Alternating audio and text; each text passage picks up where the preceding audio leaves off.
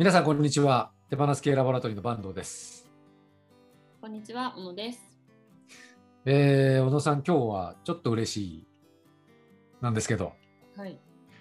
先日、えー手放す系アカデミアの実践勉強会っていうのがあって、えーそこで、えーある経営者の方が見ててくれたんですけど、えー女性社長なんですけど、うんその人が、えご主人が副社長で、で副社長も一緒に隣で聞いてもらってたと。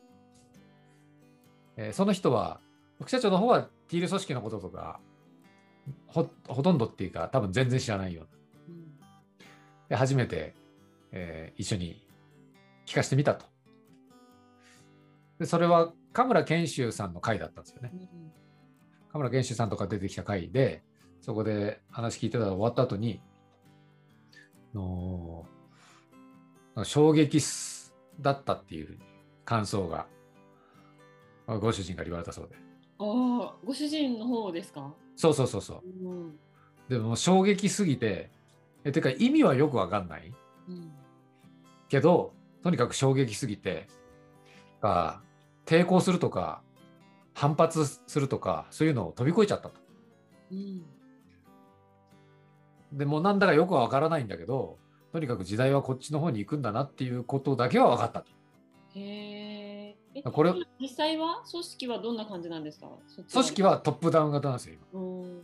で、社長の、その女性社長の方が、えーこの、えー1、2年違和感を感じて、うんトップダウン型でぐいぐい引っ張ってきたんだけど、こうじゃないんじゃないかなと思って、えー自立分散型に変えていきたいとうん思ってるんだけど、今までぐいぐい引っ張ってきたから、みんなそれに慣れっこなんで、なので、いきなり変えたら、めちゃくちゃあの反発とか抵抗とかがあるんじゃないかと思って、うん心配しているので、どうしていこうかなっていうふうに思ってるらしくて。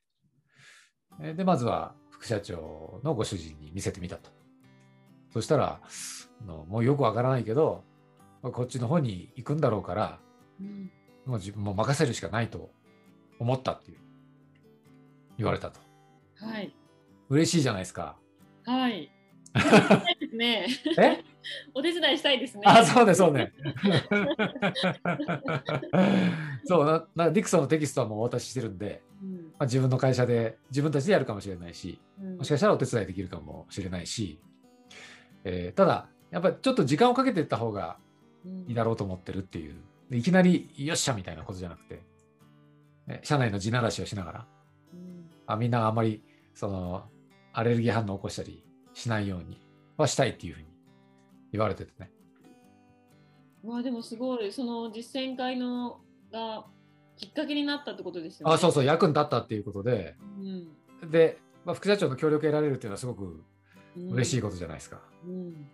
なのでこれから進められていくんじゃないかというふうに思ってあだからそういうふうなきっかけにねきっかけになるっていうかうん。あのいい機会を提供できてるのはすごく嬉しいなと。あ本当いい会だったんだよね。河村研修さんが来られた時のね、会話。内容は、なんかそんなに、初めての人にとっては簡単じゃなかったと思うんだけど。あうん。でも本当にそういうふうに何にも意識していない人が聞いて衝撃を受けて変わらないといけないって思えるっていうふうに気持ちが変わっていくってすごいですよね。そうだよね。う。うんなんか、自分の中でも何かあったのかもしれないけどね。あ今の今の今に違和感。あ、そうそうそう、違和感があったり、なんかこのままじゃいけないんじゃないかなってな、なんとなく思ってたりとか。まあこの社長の方が、まあ、そういう考えでいるから、そういうのを聞いてたのかもしれないしね。確かに。しかもその社長とか副社長がそういう気持ちにならないとやっぱり難しいですよね。難しいね。この会社の舵取りを変えていくっていうのは、うんトップの決断じゃないとできないと私は思ってるので、まあ、会社の、えー宗教を変えるみたいなものだと私は思ってるんですよ。今までキリスト教のを信じてて、えーで、えーイエス・キリストが絶対だというふうに思ってたのが、明日から仏教になるぞみたいな。これからはアーメンじゃなくて、生阿弥陀仏だみたいな こと言ってもええー、みたい確かに。ないう感じにね。なるもんね。うんだから形だけアーメンアーメンじゃなくてことね生阿弥陀仏とかやっても心の中はそんなに簡単に変わらないから。私は組織の大きな方向性を変えるっていうのはそれぐらいのインパクトだと思っていてつまり会社の哲学が変わるっていうことなので、えーまあ、そんなに簡単なことではないんですけれどもそれを変えるのは、えー社員からっていうのはなかなか難しくて、まあ、トップがそういうふうに変えようと哲学を変えていこうっていうのは、まあ、そもそもトップがこの哲学の大元を握ってると思うので、それは経営トップの仕事だと思うんだよね。でもじゃあ社員が思ってる時ってどういう風なアクションをしたらなんか社長とかにこうなんだろう響くんだろうって こっそりなんかリクソーテキストを送る 社長宛てに社長の名前で勝手にもうやって送るとか、ちらっと見るとかね。うんうん、そうね。どうやったら絶対社員の方は思ってる方多いと思うんですよね。そうね。普通にこっちの方が多そうじゃないですか？なんかああ、買いたいって思う人が。そうね。働きやすさが増す可能性は高くなるので、そうしたいという人が。多いかなそうじゃないトップの人をどうやったら 変えるんだろうっていう悩葛藤してる人は多そうだな。そうよね。でもトップが毎週、教会のミサに行ってんのに、これから神社行きましょうよっていうようなもんだから、なかなか、うん。うん、今まで信じてたものを否定するわけじゃないんだけど、うん。変えましょうっていうのはかなり難しいんで、えーそういう情報を小出しにできるんですかね。まあ、例えばだけど、その社長が好きな、えービジネスパーソンなの、あるいは、えーとまあ、思想家とか、まあ、そういう影響力がある人がそういう話してるっていううんまあ、そういう記事コンテンツとか、あるいはセミナーなんかを、とか本とかを紹介するとかね。そういうような感じで少しずつ注入していくっていうか。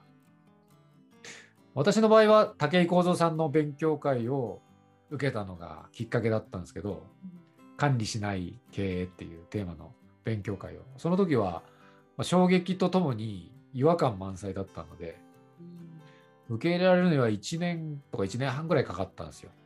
へーだから、いきなりそんな、え自分はね、キリスト教を信じてて、仏教だみたいなことしても意味が分かんなかったけど、それぐらい時間かかるかもしれないですね。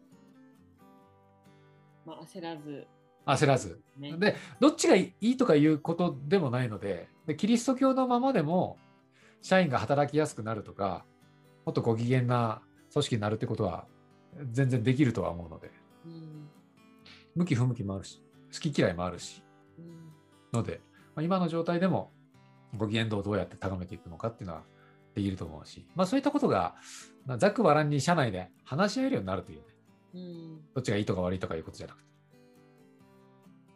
その日にもう軽い気持ちでやってみようとかでもありなんですか？やっぱりすごいなんか決心とかいるんですか？